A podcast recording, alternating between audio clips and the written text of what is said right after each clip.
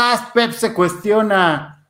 Querido Gabriel Sodi, muchas gracias por invitarme a tu programa. Estoy muy contento. Este, te, siento que, tu canal va creciendo mucho, me da mucho éxito ver cómo creces y lo mereces porque pues sé que sé que le has estado trabajando mucho, eres, eres un, buen ser humano y un gran periodista de espectáculos. Adorado, muchísimas gracias. Oye, hoy sí, mira, nada más no te pongas borroso, mi rey. Dile a, dile a tus datos que, que se pongan este se pongan chidos, porque va a haber mucha controversia, ¿no? Porque acá hay otros datos. Mi proyecto de PEP se cuestiona, todo comenzó un día, eh, saqué en mi página personal, o sea, todavía no creaba PEP se cuestiona, sino en mi perfil personal, y de ahí le, dio difusión y en tres días alcanzó como 100 mil vistas, ¿no?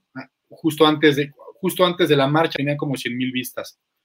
Y este, y gracias al video, gracias a, la ayuda de Luis, eh, Luis Corona, un gran amigo, este, el video es un hit y me empiezan a decir varios que por qué no hago videos. Entonces, con este proyecto yo quería darle un plus tanto a la 4T como, a, pues, como al país, sobre todo pensaba en el país y sobre todo, ¿sabes qué?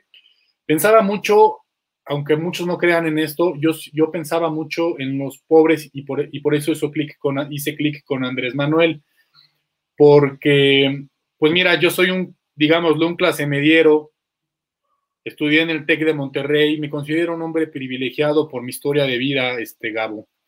Considero que pues, los de mi los de mi los de mi clase, si es que así se les quiere ver, mí no me gusta mucho usar esa palabra de clase, pero pues para diferenciar, digamos, entre comillas, para traer a la mente alguna idea, pues ya somos, somos hombres y mujeres privilegiados y privilegiadas con herramientas educativas, con herramientas económicas, con apoyos de nuestras familias. Somos hombres que ya tenemos herramientas, ¿no? Y ya para mí existía una, pues hay un sector de la población que debido, yo sí creo también que debido a la corrupción eh, imperante, también creo que la corrupción nunca se va a acabar, pero sí se puede disminuir. Eh, yo espero, perdóname que te interrumpa, yo espero que sí se acabe, pero eso no se lo, no, no, depende de una persona, depende de que todos nos sumemos a señales, todos. Pero sería jugar, sería como que Dios llegara hoy, bajara y dijera, a ver, miles de funcionarios, todos ya se van a portar bien. Pues no, no, no, el problema con, con México es que estamos esperando de alguna manera que alguien haga todo el trabajo y tú seguir haciendo lo mismo. Llegar tarde, poner un diablito en las luces, este, darle una botella al maestro para que te pase, eh, darle un quinientón al, oficial para que te deje eh, pasar después de que te pasaste un alto. O sea, mientras sigamos haciendo todos, cada una esas acciones, eso también es corrupción, creo yo. Todos, absolutamente todos, ¿eh? O sea, porque además esa es otra. No sé si exclusivamente del mexicano o del ser humano, pero por lo menos yo sí he identificado en mí que siempre es más fácil echarle la culpa al otro. Por supuesto. Muchas veces echarle la culpa al otro es echarle la culpa a Calderón, a Peña Nieto, a Andrés Manuel, y eso nos exime de nuestra propia responsabilidad, ¿no? Somos, somos y hemos sido partícipes.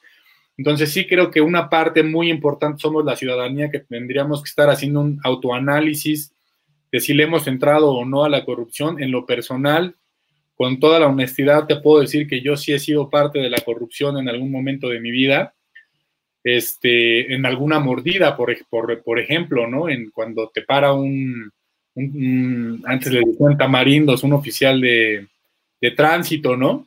Entonces, pues ahí está uno fomentando la corrupción.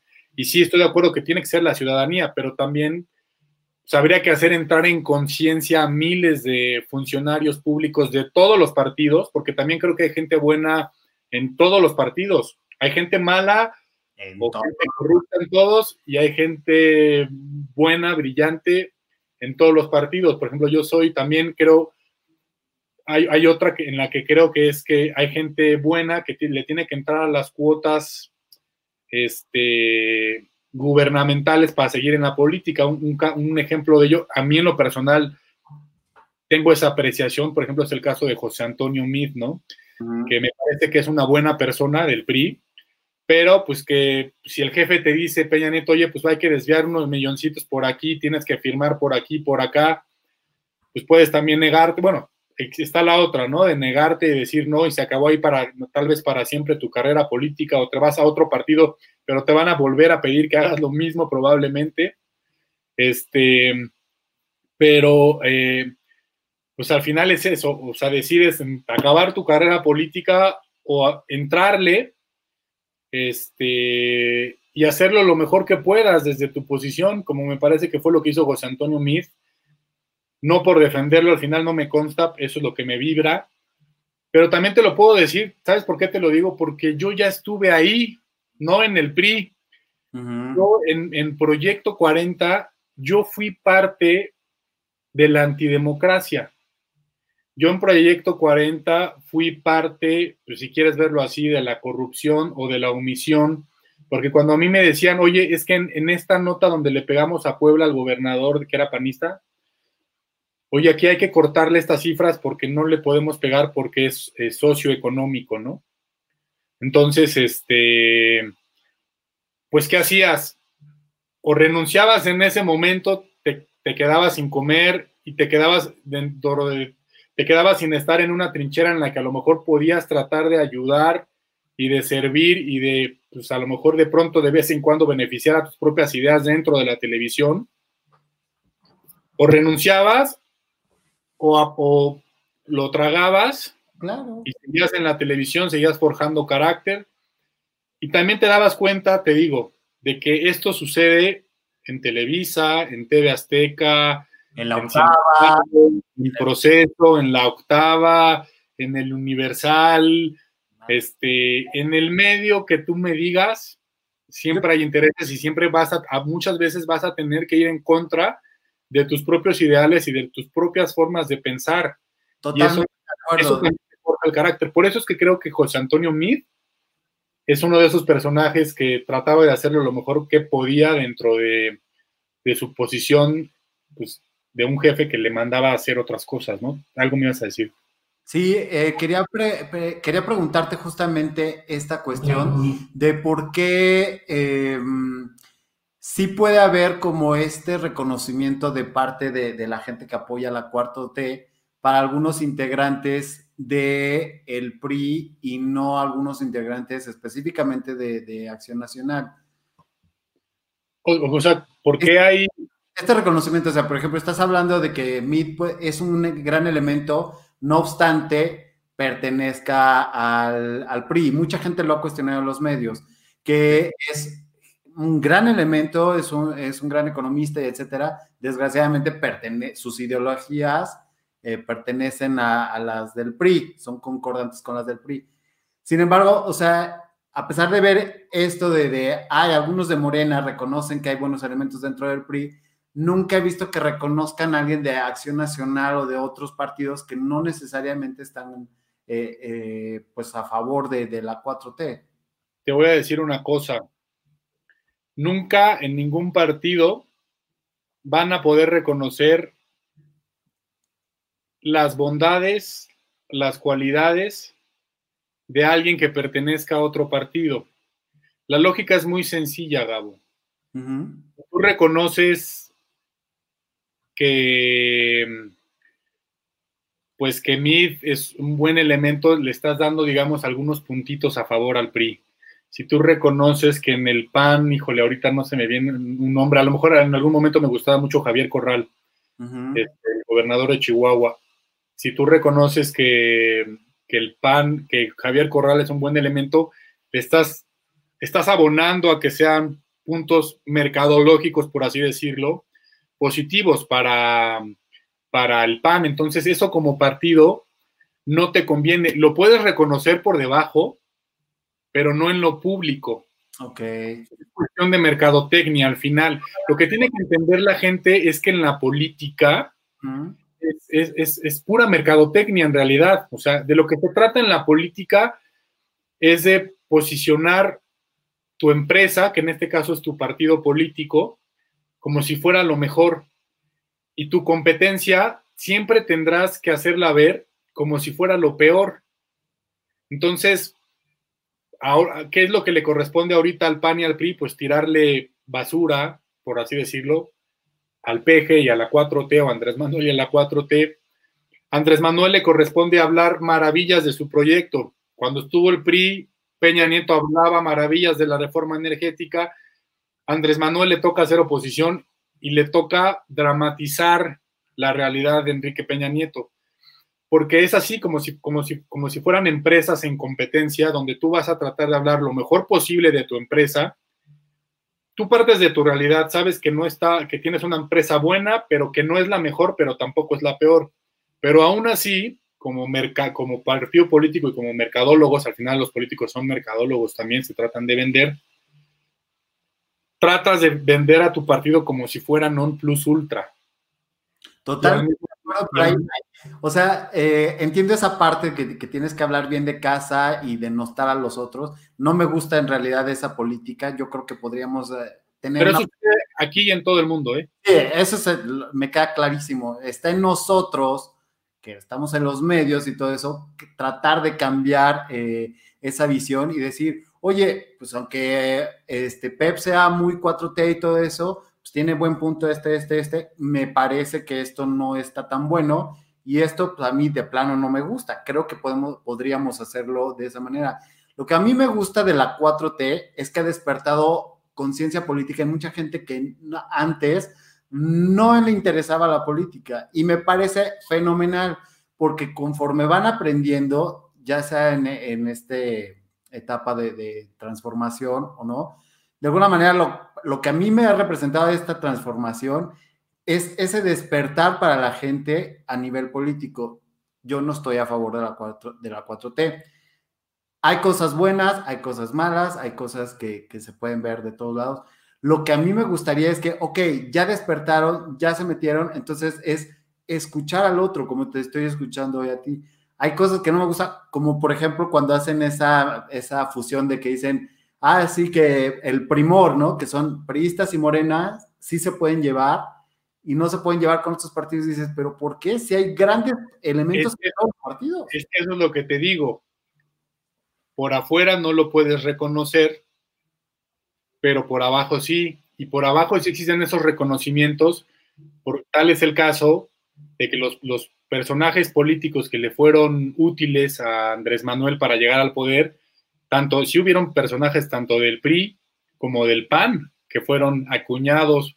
Acaba de salir de Lili Telles, yo creo que, aunque no era panista como tal, pues sí estaba más acomodada en la derecha, ¿no? Tal vez Tatiana Cloutier, que venía también pues, de familiares políticos de, Acción Nacional, también por ahí Manuel Espino, ¿no? Este, estuvo ahí también este Germán Martínez, que estuvo al cargo del IMSS, que después renunció y ahorita creo que es senador, me parece venían del PAN, o sea, te digo, por afuera no los reconozco, pero por abajo si, los necesito, si reconozco sus labores, no sé qué, cualidades tengan como operadores, como, como políticos, como administradores, como legisladores, pues los jalas, pero no los reconoces en lo público. ¿Tú qué piensas que pasaría si los políticos en una, eh, para estas elecciones que vienen en el 2021, si los políticos en vez de denostar a la competencia, hablaran no bien de ellos, o sea, sin denostar, sino decir, ah, que está bien su proyecto, pero déjame te platico del mío. O sea, sin denostar al otro. ¿Cómo crees que reaccionaría la gente? Tocas un punto muy importante porque creo, se le echa mucho la culpa a Andrés Manuel de haber polarizado al país. Yo la verdad es que no estoy muy de acuerdo con esa idea yo creo que la polarización del país ya existía, pero no se le había dado forma. Ya estas inquietudes de lucha de clases ya existían, esta, este sector que viene tratando de empujar de abajo hacia arriba, esta diferencia abismal de clases entre un 1% de la población o menos que tiene la concentración de la riqueza de nuestro país contra un montón de gente que no tiene nada, eso ya existía, solo es que se está haciendo más visible, se está materializando y no me parece que sea algo que suceda desde, el, desde hace un año o dos, me parece que esto viene gestándose desde el 2006. A mí me parece que por lo menos desde el 2005 ya había una campaña. Mira, yo, yo, yo voté tres veces por Andrés Manuel y yo me acuerdo que estando justo estudiando en el, en el, 2005 en el TEC, me, llega, me llegaron a mí correos donde, me, donde en, en, ese entonces había una campaña de un alimento para gatos. De Whiskas. Siete de cada gatos. Siete, siete u ocho de cada diez gatos prefieren Whiskas. Y mandaban correos, a mí me mandaron uno donde decían siete u ocho de cada, no me acuerdo cuál era la cifra, ocho, siete cada, de cada diez gatos prefieren a Obrador, decía el correo.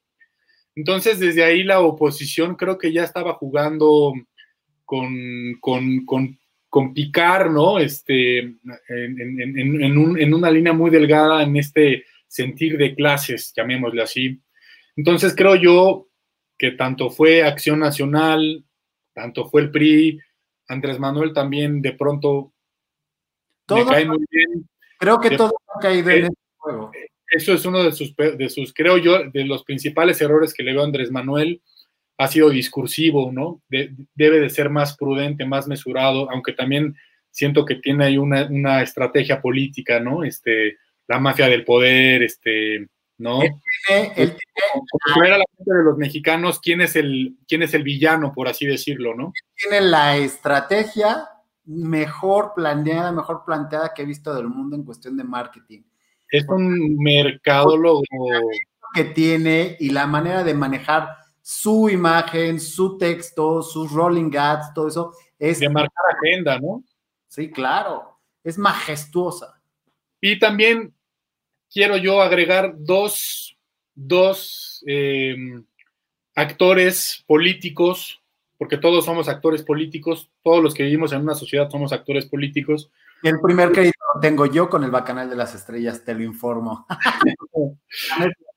Quiero agregar yo dos, dos este, actores políticos que, que han, que la verdad no se están cuestionando mucho su labor dentro de esta polarización y creo que son fundamentales también para agravar esta polarización.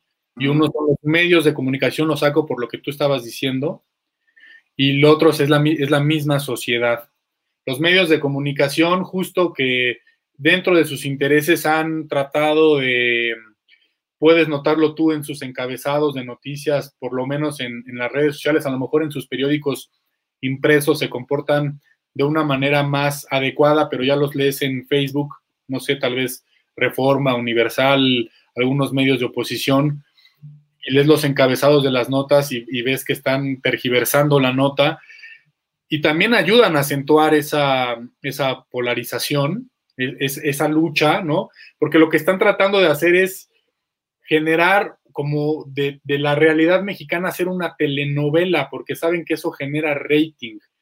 Y en ese tratar de hacer una telenovela, están llevándose entre, la, entre las patas al país y a la sociedad. Un caso, por ejemplo, que puedo mencionar a todas luces, que para mí es el ejemplo, uno de los ejemplos más claros es Ciro Gómez Leiva checa tú su, su, noticiario y todo el tiempo es hacer historias de lo terrible, de la historia del cuate de COVID, que no, que se tuvo que dormir afuera del hospital. Entonces, hay una dramatización. Jamás.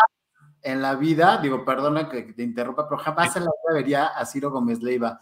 Cuando le convino, estuvo a favor de, de López Obrador, lo apoyó hasta el cansancio y un día decidió no apoyarlo, sabrá Dios por qué, se dice que porque dejaron de darle billete para que hablara bien, entonces, de hecho, eh, lo que tiene el problema eh, Ciro Gómez Leiva es el mismo problema que tiene hoy Gustavo Duarte, que se convierten en publicistas y no en periodistas, y que bajo el escudo de decir soy periodista, ¿tú cuánto me vas a pagar? Hablo bien de ti y jamás vería a Ciro Gómez Leiva pero si paga una lana, pues probablemente trabajará con él, ¿no? O sea, porque todos tenemos un precio, pero no me parece que sea un periodista, no me parece un ejemplo.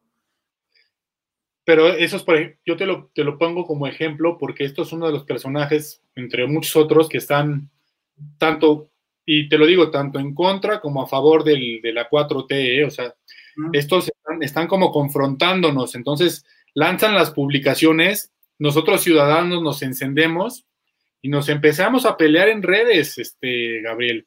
Pero como no somos mesurados con, con lo que pensamos y, y, de pronto nos enojamos y nos da miedo que el otro a lo mejor pueda tener verdad o no, y, o queremos tener nosotros la razón, salimos a veces y salimos este, enojados, salimos hasta con groserías, eh, y entonces es ahí donde nosotros también como sociedad tenemos mucha responsabilidad, gran parte de la, de la responsabilidad eh, de esta polarización es de nosotros, Gabo, es de la sociedad. Eso también, eh, porque y una vez más volvemos al mismo punto, queremos echarle la culpa a, la, a los gobernantes, a los medios, y nunca queremos nosotros tener la culpa, porque nos encanta siempre estar viendo al otro. No, todos, todos somos parte de este, de, de, de, de esta, si lo quieres ver así, esta crisis, este, que de alguna forma estamos viviendo. Entonces creo que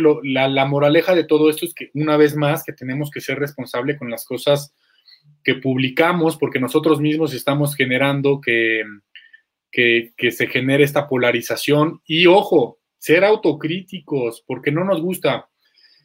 O sea, dicen que el presidente no le gusta la crítica, ¿no? Y es probable que no. Ojo, ojalá y sigan lo que voy a decir. A nadie le gusta la crítica, Gabo. A un periodista del espectáculo no te va a gustar jamás. A un bloguero que te digan, oye, lo estás haciendo mal, esto, yo lo veo así, no te gusta. O sea, a mí en lo personal, no me gusta que me hagan una crítica. Me cuesta mucho trabajo aceptar críticas por mi personalidad soberbia, mi personalidad de superioridad intelectual, de creer que tengo la razón. Y creo que lo que, lo que tiene que empezar a forjar México en todos sus niveles, político, económico, social, es la autocrítica, el aceptar la, autocrítica y el aceptar la crítica, porque puede ser que en esa crítica tú crezcas y alguien te ayude a ver algo que tú no estás viendo de ti, o en este caso el gobierno no está viendo, o las empresas no están viendo, o los medios que tampoco les gustan ser criticados porque piensan que lo hacen muy bien y también hay mucha crítica que hacerles. Y entonces solo así, a través de la observación de la realidad, puede uno cambiar y transformar para bien y transformarse para bien. Totalmente, Pero totalmente de acuerdo. Eh, uno tiene que empezar por uno mismo para criticarse, y ya, a mí lo que me gustaría decir a nombre de, los que somos centro, izquierdo, derecho, hicimos este, de todo eso, que nos gusta la política todo eso, es que el hecho de que no estés de acuerdo con el presidente no significa que seas priista o panista. Significa que no estás de acuerdo con esa, con esa administración. Hablo por mí en, en, en este caso yo recibí muchas críticas cuando digo, es que a mí no me gusta lo que está haciendo el presidente. De entrada, jamás me meto con su personalidad, a menos, a menos de que diga, oye, ya esto no me, no me está pareciendo, que de repente lo ves con panes y cosas así, que dices, híjole, eso no es tan presidencial, pero bueno. Bueno, déjame ir eso, lo hacía Peña Nieto y lo hacía Calderón, ¿eh? porque son costumbres de, Totalmente. indígenas y que, que les es como un acto simbólico de solidarización con esos pueblos indígenas, por así decirlo, ¿no? Pero te escucho, te escucho. Pero, bueno, es parte de nuestra riqueza. En lo personal, me gusta, pero no con la figura del presidente en turno, o sea, independientemente de eso. Ahora, la cuestión es, es esta autocrítica también tiene que ser en ambos sentidos, tienes que ser respetuoso. O sea, yo me reconozco haciendo un ejercicio de, de honestidad no estoy a favor, no me gusta, no me gusta que me hayan dicho que me iban a quitar la tenencia y siga la tenencia, específicamente Claudia Sheinbaum, me parece como que ah, X se ha manejado muy bien en cuestión de, lo de la pandemia, pero se nota que ya las fracturas dentro de, del gremio están... ¿Te, ¿Te refieres fracturas dentro de Morena? Sí, exacto. Bueno, yo, yo creo que es algo natural, ¿eh? O sea, yo cuando, cuando voté por, por Morena, sabía que esto es algo que prácticamente iba a pasar. ¿Por qué? Porque le sucede a todos los partidos. Al final, primero, quiero, quiero, quiero aclarar dos cosas sobre este punto. Eh, siempre, siempre, siempre va a haber, así como en una familia hay puntos de vista encontrados, Claro. Y pugnas y, ¿no? Y lo mismo sucede en los partidos políticos. Son procesos normales en donde se acomodan. Son, es natural.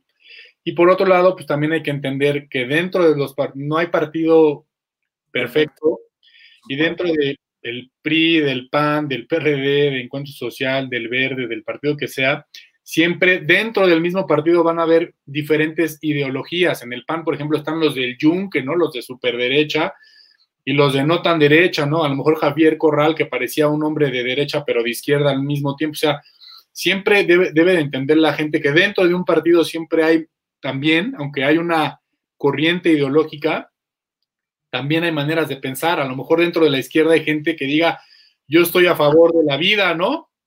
Yo, por ejemplo, estoy a favor de la vida, pero a favor del aborto, ¿no? No sé si la, gente lo capte. Totalmente, totalmente. A mí, a mí, yo estoy porque las mujeres este, tengan el derecho de decidir sobre sus cuerpos, aunque yo con mi chica trataría de no, de evitarlo, ¿no? Este, aunque si ella me dice, oye, pues voy a abortar, pues yo la respetaría y la apoyaría, pero si lo decide hacer, pues que tenga las condiciones de salud idóneas para poder hacerlo.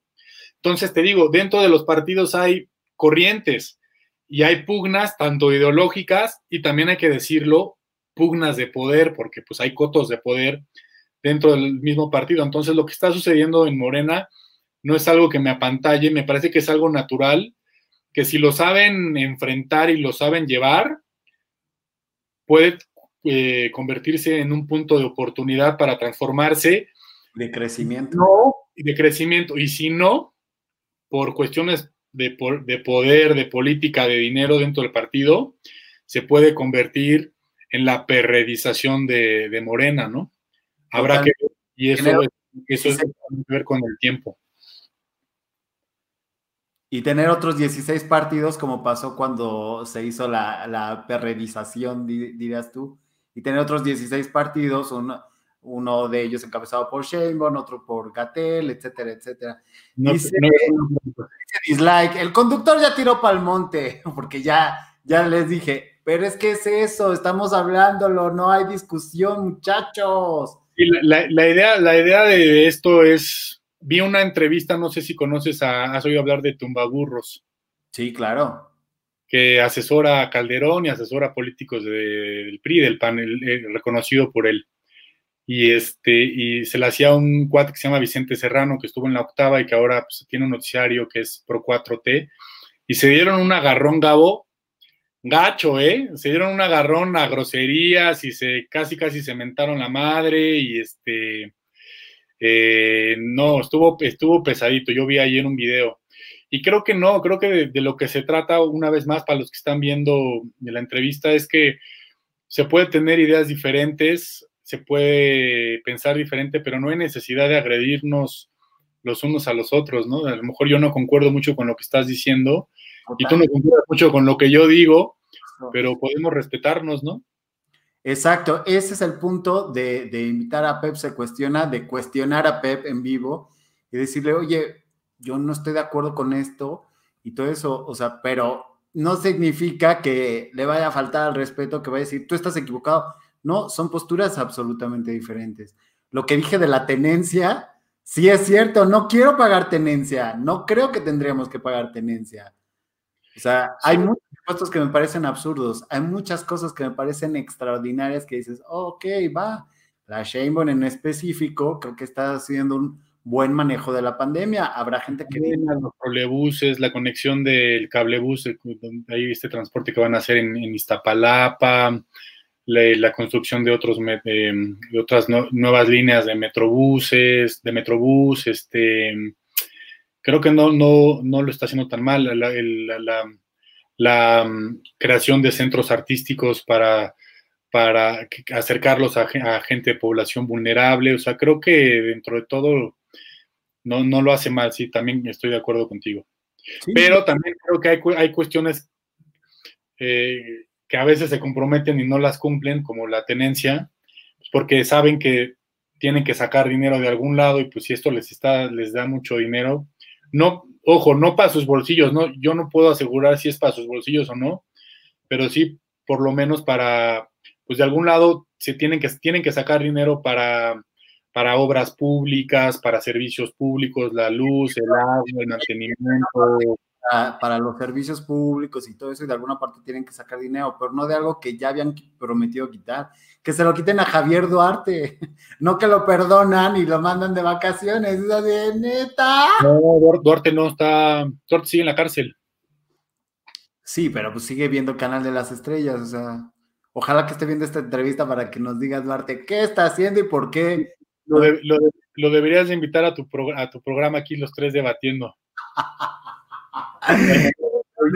asesinen. No, hay muchas cuestiones que, que, podemos señalar o no, pero creo que lo que tendríamos que hacer es involucrarnos, ¿no? Y escuchar al otro, independientemente si estás de acuerdo o no. ¿Tú qué piensas? Creo que es lo más importante. Eh, generar una conciencia de participación. Exacto. Si queremos que las cosas cambien, tenemos que participar. Y si no tenemos que ser tampoco tan consentidores con la 4T, ¿no? De pronto yo en PEP se cuestiona, me leo muy consentidor con la 4T, de pronto no deberíamos de ser tan consentidores porque tampoco si no, si no somos sanos en las críticas, en lo que no nos gusta, no ayudamos a, que el gobierno vea lo que no, con lo que no estamos de acuerdo y entonces no lo cambian. Entonces sí hay que hacer, incluso como Pro 4T, empezar a hacer ejercicios de honestidad con lo que no nos gusta y empezar a hacer esa crítica para que la 4T lo cambie o el gobierno que esté lo cambie y así crezca el país.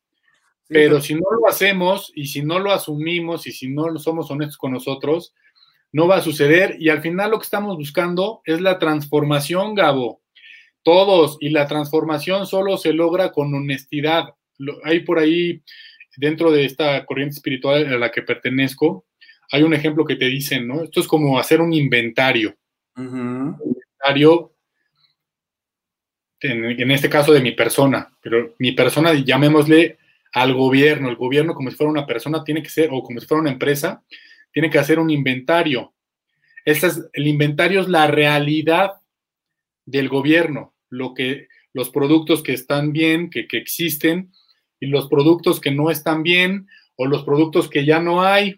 Entonces, si se quiere mejorar el servicio, pues, se le pregunta al cliente, ¿no? Oye, pues, ¿cómo ves mi producto? ¿Por qué te gustaría que lo mejoráramos? ¿En qué la estamos regando? Y también veo qué, qué es lo que no hay, qué nuevos productos le puedo ofrecer para hacerlo sentir más cómodo. Y de esa realidad se parte, pero si no somos críticos, tanto pro como cuatro, de la manera más respetuosa que se pueda, pues no vamos a lograr la, tan anhelada transformación de todo. Y retomando, un eslogan de, del presidente que dice bienestar para todos, que ya lo habíamos visto en, en, otros lados, y que primero es el bienestar y primero los pobres, es justamente eso. Yo no quiero que le vaya mal, porque si le va mal a él, le va a mal, ir le va a mal le va a ir mal al país.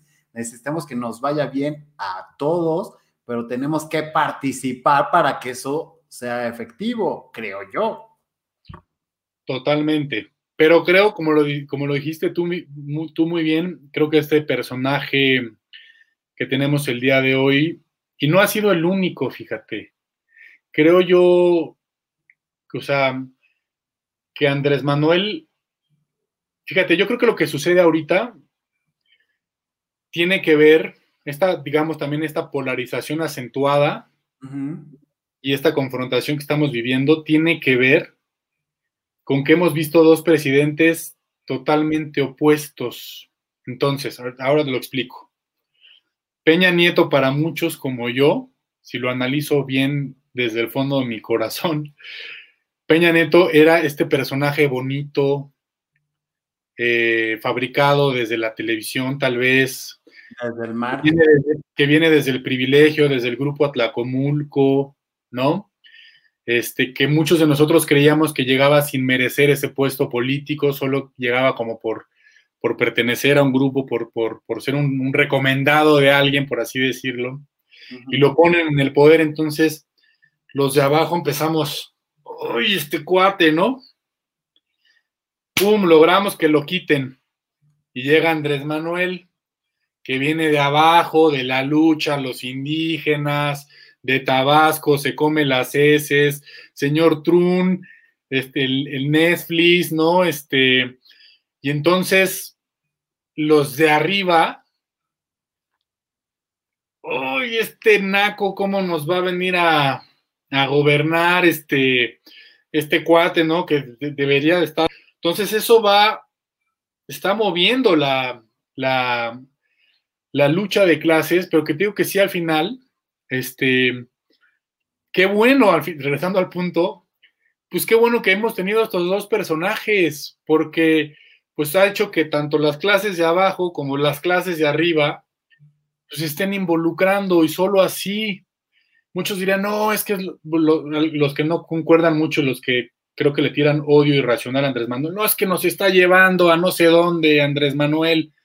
No, todo siempre está ahí, todo está puesto con un porqué. Andrés Manuel está fungiendo un, es un actor de cambio.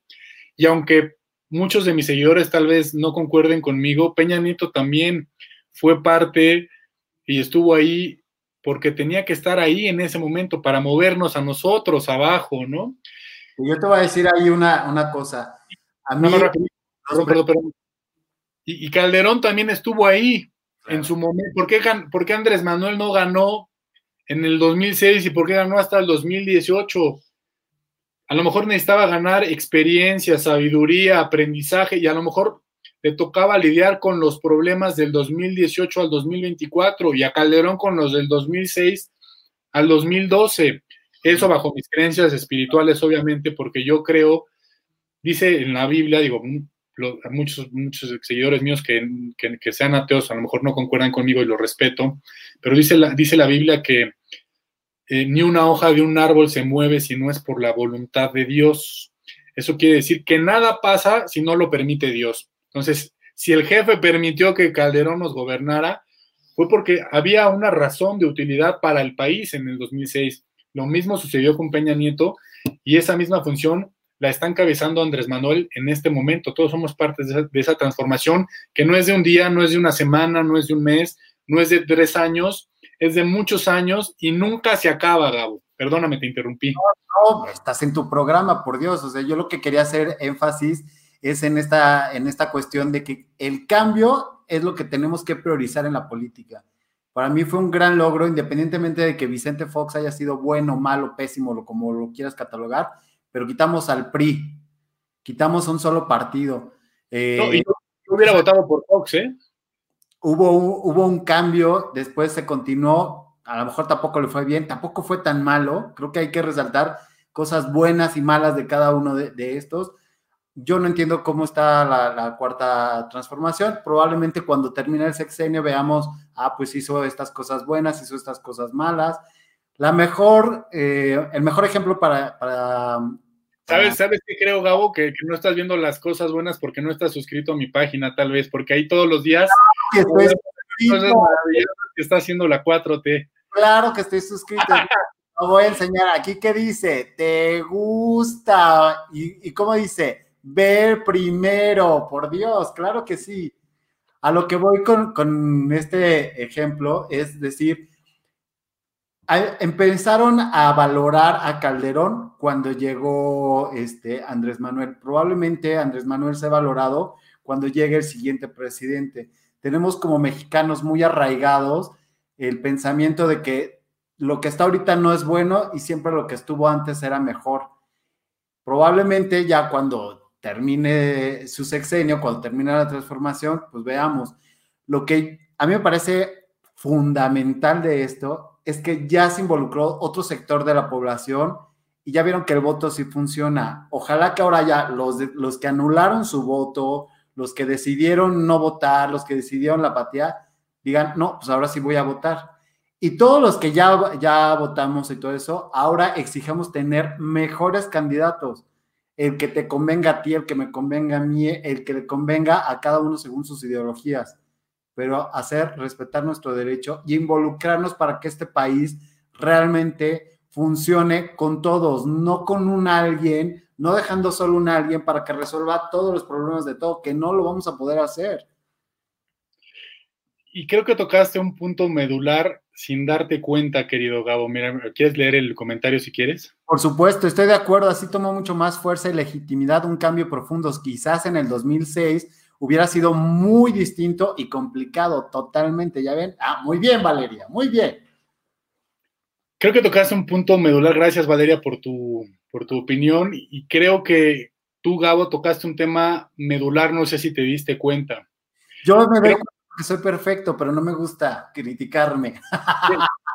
creo que este creo que tenemos que aprender Pro 4T o anti 4T a dejar de hacer, lo voy a decir así, sin, sin tratar de lastimar a la gente, pero es una palabra que me parece adecuada, sin tratar de hacer comentarios histéricos, extremos porque nada es ni totalmente malo, ni totalmente negro. Digo, ni totalmente bueno. Nada es blanco, ni nada es negro. El gobierno de Calderón no fue completamente malo. El gobierno de Peña Nieto no fue completamente malo. El gobierno de Fox no fue completamente malo. El gobierno de Andrés Manuel no es completamente malo. Andrés Manuel no es ni un Mesías, ni estamos a dos de convertirnos al comunismo. ¿no? Como este grupo de frena de Gilberto Lozano quiere hacerle ver a algunas personas. Entonces creo yo que tenemos que, el reto de la sociedad para el presente y el futuro es tratar de dejar de llevarnos por extremos que no son ciertos, porque hay muchos matices entre el blanco y el negro, hay muchos colores dentro, y hay muchas cosas que no sabemos, muchas decisiones que no sabemos por qué se toman, y hay muchas decisiones que no nos dicen por qué las toman, pero hay pero atrás hay, hay un trasfondo. Lo mismo pasa con Andrés Manuel, incluso te garantizo que pasó con Calderón, que pasó con Peña Nieto. Con, con todos y cada uno. Todo el mundo hay decisiones que parece que nos, nos agravian, pero a lo mejor todo lo contrario, la tomaron por, por, por este, pues para no perjudicarnos tanto. Hay otras que sí están, son con dolo o para favorecerse económicamente o por cotos de poder, pero esto, o sea, pero hay que dejar de hacer estos comentarios como muy en las esquinas, ¿no? Muy, este, muy polares, muy polarizados. Totalmente, totalmente. Rapidísimo. Nada más quiero decir, concuerdo con Peña Nieto, por ejemplo, cuando decía que ningún presidente en el fondo se levanta con ganas de hacerle daño a la nación. Digo, cuando te levantas con ganas de enriquecerte cuando tú o tus, o tus arcas o tus allegados, pues sí le estás haciendo un daño a la nación. Pero dentro de todo ese daño que le puedes hacer a la nación con la corrupción, tampoco eh, creo que Peña Nieto haya sido un hombre perverso y terrible, ¿no? Como se nos pintaba también, es que mató a su esposa y no sé qué tantas cosas decían. Entonces, hay que también empezar a dejar de creer en esta cultura de, los chismes, porque muchas de las cosas que reproducimos... tienen que creer en la cultura de los chismes, porque si no acaba el programa, Pep, perdóname. Pero pues este, de espectáculo sí, pero de política no, no es cierto. Perdóname, que soy muy bocón. No, no, no, adelante. Lo que te iba, lo que te iba a decir es que sí deberíamos de, de como decíamos hace media hora, dejar de, primero ser autocríticos, dejar de tomar estas polarizaciones y tomar en cuenta decir, a ver, te escucho, tal, tal, pero escuchar realmente, entender y asimilar lo que me está diciendo el otro y no estarte oyendo para responderte y decirte, no, no, no, estás mal, estás mal, esto es así, o sea, fulano es maravilloso y, y tratar de evangelizarte, cambiarte para acá, o sea, eso es lo que creo que deberíamos de, de evitar y decir, como bien dices, no ser consentidores, es decir, ya lo pusimos ahí, son servidores públicos, están expuestos a la crítica, al escarnio, al señalamiento, sí, pero también tenemos nosotros como sociedad la obligación de hacer cumplir eh, las normas y hacerlos cumplir a ellos, porque finalmente están para, para nosotros, pero nosotros también tenemos un compromiso, es lo que la gente no ha entendido y es un compromiso, este, dice Raúl Salcedo, que qué bueno que estás acá con nosotros, Raúl, este, que dice que, que, apenas nos vio, este, es un compromiso que nos tenemos que hacer, Gabo, porque si no nos vamos a lastimar mucho, así abrimos la conversación, ¿no? yo eh, dejé de estar en un, en, un grupo familiar, de, chat familiar, porque se la vivían tirándole al personaje político que yo apoyo, ¿no?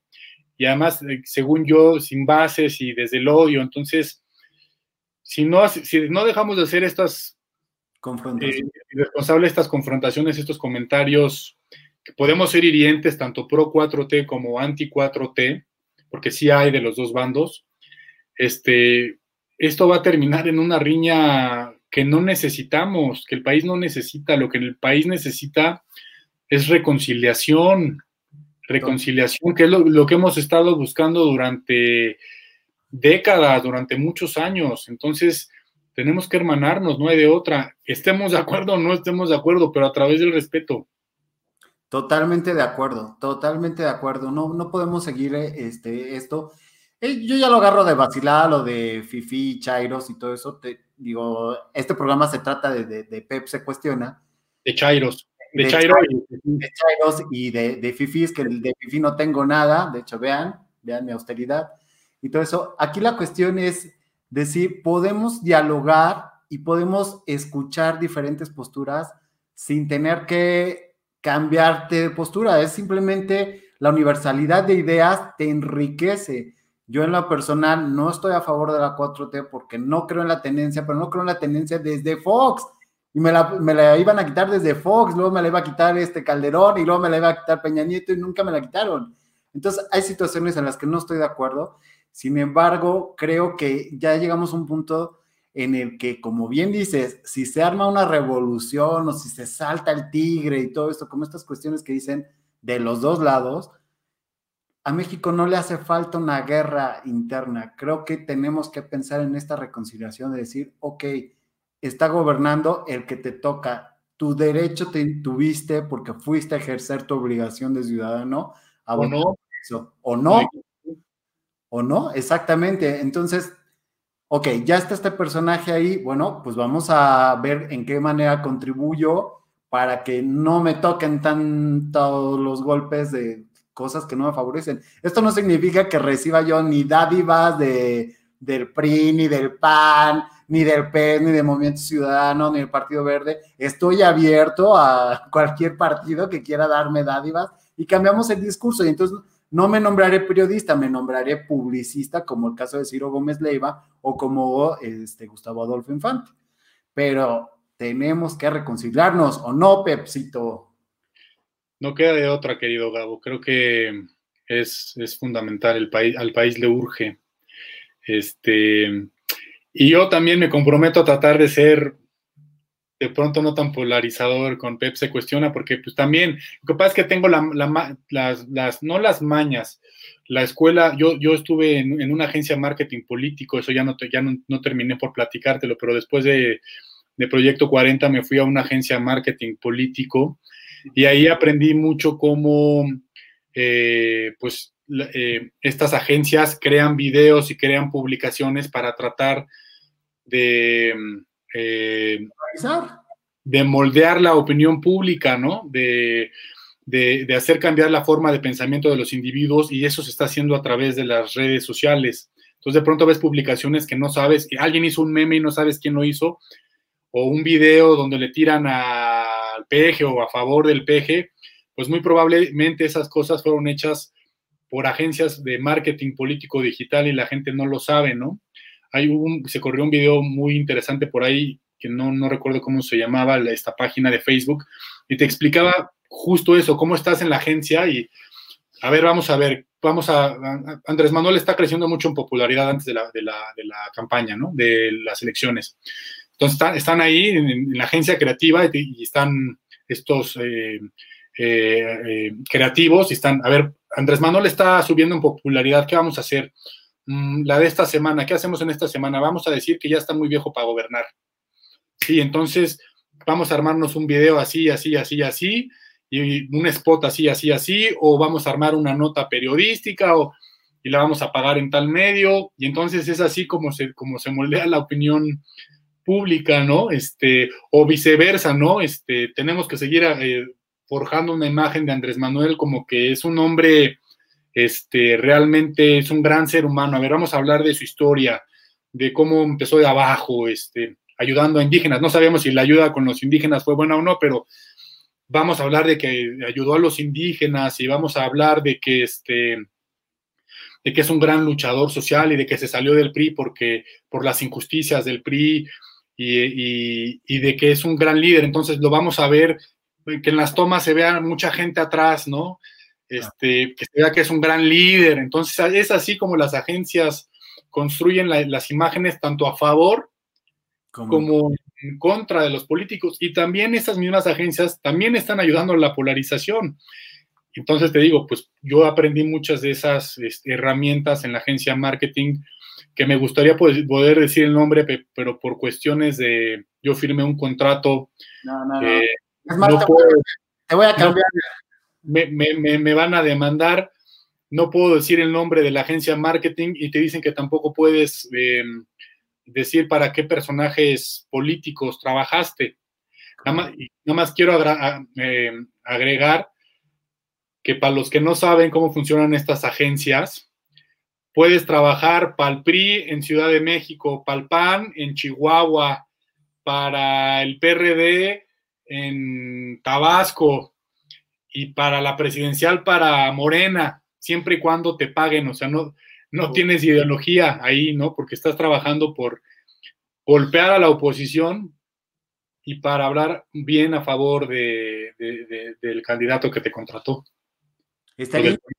Estaría, increíble que en PEP se cuestiona de repente pusieras estas cuestiones de reconciliación, porque digo, sé que dan muchos seguidores la, la, polémica y todo eso. Digo, por eso estás aquí, evidentemente, pero creo que podemos manejar la, la polémica de otra forma. Y seguir dándome ideas para seguir trasladando, para, poderlas trasladar a mi proyecto que se llama PEP se cuestiona y que muchos de mis seguidores que no son pro 4T, que están en contra de PEP se cuestiona, digámoslo así, que no concuerdan con mis políticas, piensan que me pagan Gabo, que me paga algún partido, que me paga Morena o que me paga el PG, pero esa, esa página empezó este, con fines altruistas, sin, fines de lucro, y hasta el día de hoy sigue así, digo, cuando ya gano de, directamente de Facebook, no de los políticos. Pero, este, pero para, para, los que piensen que me pagan, pues ojalá hablen con el PG para que me paguen, porque la verdad es que sí me gustaría que me llegara una carretada mínimo de 50 mil a la quincena, me encantaría. Yo pensaba que eras como Lord Molecula que recibe una la super lana y una fama monumental y ya vende sus tweets y todo el rollo, o sea, entonces no te pagan, maldita sea. No me pagan y yo hago todo, yo escribo, yo edito, yo me grabo con mi, con mi celular, yo soy mi community manager, yo a veces respondo, a veces respondo los inbox que me mandan, a veces son muchos, a veces no puedo tanto, a veces me tardo, pero no hay nadie más atrás de Dev se cuestiona, porque también me preguntaron, oye, es que el equipo que tienes, no, soy yo solo en mis ratos libres, ¿no? También tengo un trabajo y esto lo hago como contribución a mi país porque creo en el proyecto de Andrés Manuel, porque creo en la transformación, porque quiero un México mejor y porque creo que mi manera de contribuir es a través del mundo de las ideas y el mundo de las ideas ahorita está disparándose, se está gestionando, se está moviendo a través de las redes sociales. Totalmente de acuerdo y es ahí donde coincidimos. Yo también quiero a México, yo también creo en el proyecto de México, no creo en la 4T, pero podemos puntos de acuerdo, señores. Podemos ser amigos. Podemos ser amigos con, diferente, con diferentes posturas y yo creo, y me gustaría, no sé tú qué pienses, que este país debería de tener menos partidos políticos y más, más gente involucrada en la política para que realmente nos vaya bien. Yo no sé si necesitamos más o menos partido. Partidos, creo que lo que necesitamos es un cambio en los servidores públicos. Un cambio, me refiero a las nuevas generaciones, generaciones que en verdad sean más conscientes y que entiendan que venimos al mundo a servir. E-, ellos se dicen servidores públicos. Entonces, si venimos a servir, no, no Valeria, no tengo Twitter, perdóname. Si venimos a servir, este, venimos a, hacer el bien, venimos a hacer crecer al mundo, a, generar un espacio de confort, de armonía, un espacio donde nos sintamos cómodos. Y eso como servidores públicos en, los países lo deberían de entender, ¿no? En México y en todo el mundo. Entonces creo que más bien, no sé si necesitamos izquierda o si necesitamos derecha, si necesitamos capitalismo o comunismo, más bien necesitamos servidores que lo hagan desde, desde una intención genuina, servir de verdad, no desde el dinero, no desde el poder, esas son, eh, desde esas posiciones jamás vas a ayudar genuinamente al país. Tiene que ser desde el amor al país, desde el amor a servir, desde, desde esta visión de poder transformar la realidad de los otros para bien. Totalmente de acuerdo. O sea, desde esta visión de, transformar la realidad del otro para bien y pensar primero en el otro y luego en el uno. Pero siempre hemos pensado en el yo, yo, yo, yo. En el uno y luego en el otro, sí. Exactamente. Es el, cambio, de chip, del egoísmo al servicio. Totalmente. Pep, pues te hemos cuestionado maravillosamente en el Bacanal de las Estrellas. Ha sido un verdadero placer tenerte aquí. Nunca habíamos tenido tanta audiencia. Eso me da muchísimo gusto. Y vas a tener que pasar unos tips, güey, para llegar a los niveles de audiencia que tienes tú. lo que estás haciendo tú, Gabo, que es la constancia, seguir, no rendirte a pesar del miedo.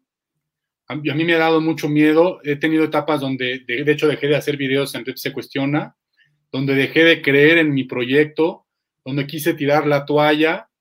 Este, pero si uno no desiste y está en conexión con el universo y sigue e insiste y lo piensa como desde el punto de vista de servicio para ayudar y para transformar, eh, creo que las cosas solitas se van dando en los tiempos que quieren, tienen que ser, porque yo el día de hoy quisiera tener más seguidores que Chumel, ¿no? Por ejemplo, no ser como Chumel, pero tener más seguidores que Chumel o que Yuya, pero todo a su tiempo, querido Gabo. Pues sí, espero que a tiempo divino, en algún momento de la vida tengamos. Mira, yo con alcanzar la mitad de los que tú tienes, yo ya con eso estoy. Ya, Gabo, más, más, Tienes madera, sabes. Más. Y debo aclararle a la gente que me está mandando WhatsApp y que no se atreve a ponerlo aquí. No soy Ricardo Anaya. ¿Te están molestando o qué? molestando, sí, siempre me molesta. La gente también en la calle, digo, ahorita ya estoy más cachetoncito, pero cuando estaba un poquito menos pandémico y más delgado, me molestaban. Este, ¿Tienes canal de YouTube, Pep? o solo te sigo en Facebook? Raúl, tengo canal de YouTube, ponle Pep se cuestiona, pero honestamente casi no lo alimento. Estoy pensando en ver cómo alimento más YouTube y, e Instagram, que también tengo, tengo una cuenta de Instagram. Ok, Valeria, creo que Twitter te vendría bien para tener mucho más impacto. Valeria, lo voy a considerar, pero como soy tan chorero, no sé, 280 o no sé cuántos caracteres no me bastan para, para decir lo que pienso y lo que siento. Yo te diría que eh, no te metas al Twitter, este, porque tú eres un ser de luz y meterte al Twitter es de, no, bueno, yo ya incluso ya solamente cuando tengo que promocionar el canal, porque es donde más seguidores tengo, pues ya me salgo porque de verdad son es demasiado odio para todo el mundo. Es lo que te digo, no, no, no, no lo necesitamos. Raúl Saucedo, pues muchas gracias. Oye, este, Pep, pues muchas gracias. Ha sido un verdadero placer entrevistarte, tenerte aquí, demostrarle a la gente que Chairos y Fifis podemos convivir sanamente. El, placer es mío, Gabo. Estoy muy agradecido contigo por la oportunidad, por supuesto con el jefe, que tú fuiste un conducto del jefe. Muchas gracias por darme la oportunidad del foro para que la gente pueda conocer un poquito más de mí, de mi proyecto, de lo que he hecho y sobre todo de lo que quiero difundir, que es em, e, esta idea del servicio, del amor por el país, del respeto y de la ayuda mutua, que eso es sumamente importante, sobre todo en estos tiempos. Yo soy Gabriel Sodi y nos vemos en una siguiente entrevista. Muchas gracias. Gracias, Gabo.